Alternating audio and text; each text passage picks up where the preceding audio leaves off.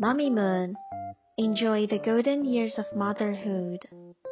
Mia's Family by Elliot Riley, illustrated by Srimalie Bassani. Meet Mia. This is Mia. These are Mia's moms. Mia has two brothers. They are twins. Helping Hands. Mia's family volunteers together. Mia and her brothers put fresh produce in bags. The food is given to other families that need it. Furry Family Mia's family also volunteers at an animal shelter. They bring toys and treats. Mia reads books to the dogs. The twins play with the cats. Mia's moms have a surprise. Two new family members.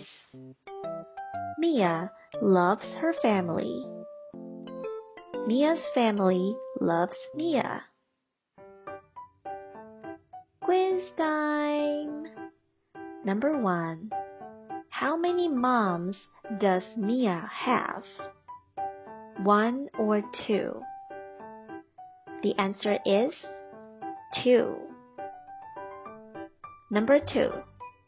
How many brothers does she have? Three, four, or two? The answer is two. Number three. Why does Mia love her family? Because they're nice? They love her? They play with her? Or everything above? That's right. Everything above. Number four. Does Mia play with her brothers? Yes. Number 5. True or false? Mia is the oldest. The answer is true. Number 6. Where do Mia's moms donate? They don't donate? Or neighbors and animal shelters? That's right neighbors and animal shelters. Number 7. Where does the story take place? At Mia's house or at her friend's house?